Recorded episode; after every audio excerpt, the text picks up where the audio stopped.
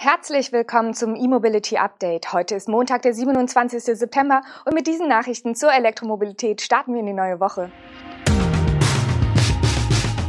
Mercedes steigt bei Batteriezellenproduktion ein. China Stromer zum Kampfpreis, NBW baut HPC-Ladepark an der A7, NIO mischt unterschiedliche Zelltypen und französischer Zustelldienst kauft 20 Elektro-Lkw. Die Lieferkette absichern. Das ist das Gebot der Stunde. Deshalb beteiligt sich Mercedes-Benz nun am europäischen Batteriezellenhersteller Automotive Cells Company, kurz ACC. Gegründet worden war ACC vor einem Jahr vom französischen Autokonzern PSA mit seiner deutschen Tochter Opel sowie dem französischen Energiekonzern Total mit dessen Tochtergesellschaft Saft. Durch die Beteiligung von Mercedes-Benz halten künftig alle drei Seiten 33 Prozent der Anteile. Außerdem erhalten die Stuttgarter zwei der insgesamt sechs Sitze im Aufsichtsrat. Mercedes rechnet ab Mitte der Dekade mit ersten Zellen und Modulen von ACC für den Eigenbedarf. Mit dem Einstieg von Mercedes schrauben die Partner gleichzeitig die Ziele des künftigen Batteriezellen- und Modulherstellers hoch.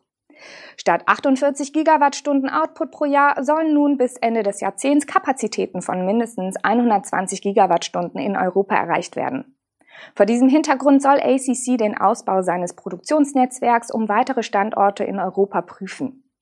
Mercedes-Benz will im kommenden Jahr einen mittleren dreistelligen Millionen-Euro-Betrag und in den kommenden Jahren weitere Summen investieren. Der Grund ist klar. Mercedes will bis 2030 rein elektrisch werden. Die Stuttgarter haben im Zuge des Einstiegs bei ACC auch ihre Batteriestrategie konkretisiert und planen ebenfalls eine Art Einheitszelle, gehen dabei aber wohl nicht so weit wie der VW-Konzern.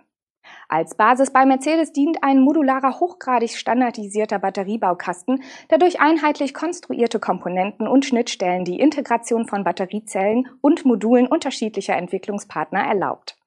Die nächste Batteriegeneration soll in mehr als 90 Prozent aller künftigen Autos und Vans von Mercedes-Benz zum Einsatz kommen.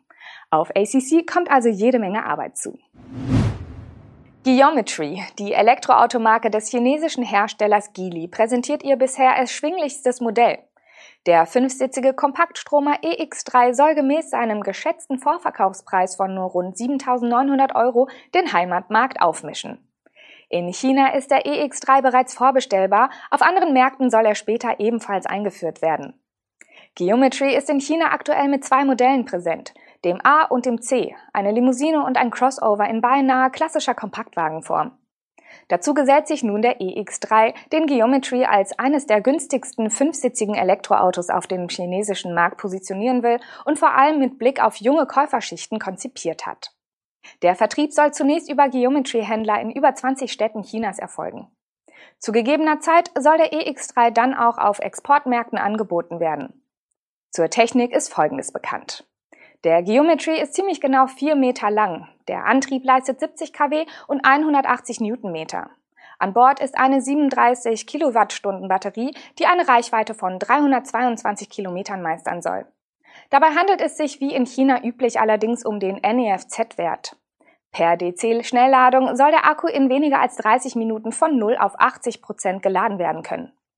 Verbessert wurden übrigens auch die beiden bisherigen Modelle, die noch in diesem Jahr auch in ausgewählten Märkten außerhalb Chinas angeboten werden sollen. Welche das sind, ist noch unklar. Die NBW hat mit dem Bau eines weiteren großen Hochleistungsladeparks für Elektroautos begonnen. An der A7 zwischen Hamburg und Hannover bei Bispingen entsteht ein überdachter HPC-Standort, der in der ersten Ausbaustufe 16 Ladepunkte mit 300 kW Leistung aufbieten wird.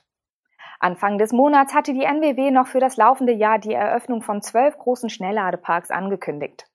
Mit Wörth, Erlangen, dem Kamener Kreuz, Erkheim im Allgäu und nun Bispingen sind mittlerweile fünf der zwölf Standorte spruchreif. In Bispingen soll noch vor Weihnachten die Eröffnung gefeiert werden. Der knapp 60 Kilometer südlich von Hamburg gelegene Ladepark wird zunächst 16 Ladepunkte erhalten, lässt sich laut NBW aber auf bis zu 40 Stromspender A300 kW erweitern. Dem Designkonzept der NBW entsprechend wird auch der neue Standort an der A7 mit einer Überdachung und 100% Ökostrom aufwarten. Einen Teil der für den Betrieb benötigten Energie erzeugt eine auf dem Dach installierte Photovoltaikanlage mit einer maximalen Leistung von 37 Kilowatt. Wird der Park erweitert, wächst die Solaranlage mit. Wir haben uns wegen der optimalen Lage direkt an der A7 für diesen Standort entschieden, äußert Timo Sillober, der als Vertriebschef bei der NBW auch die Elektromobilität verantwortet.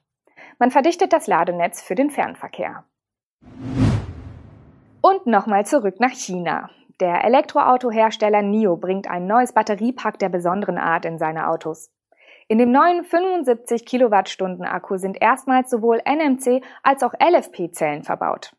Der neu konzipierte Energiespeicher ersetzt den bisher eingesetzten 70 Kilowattstunden Akku mit reinen NMC-Zellen.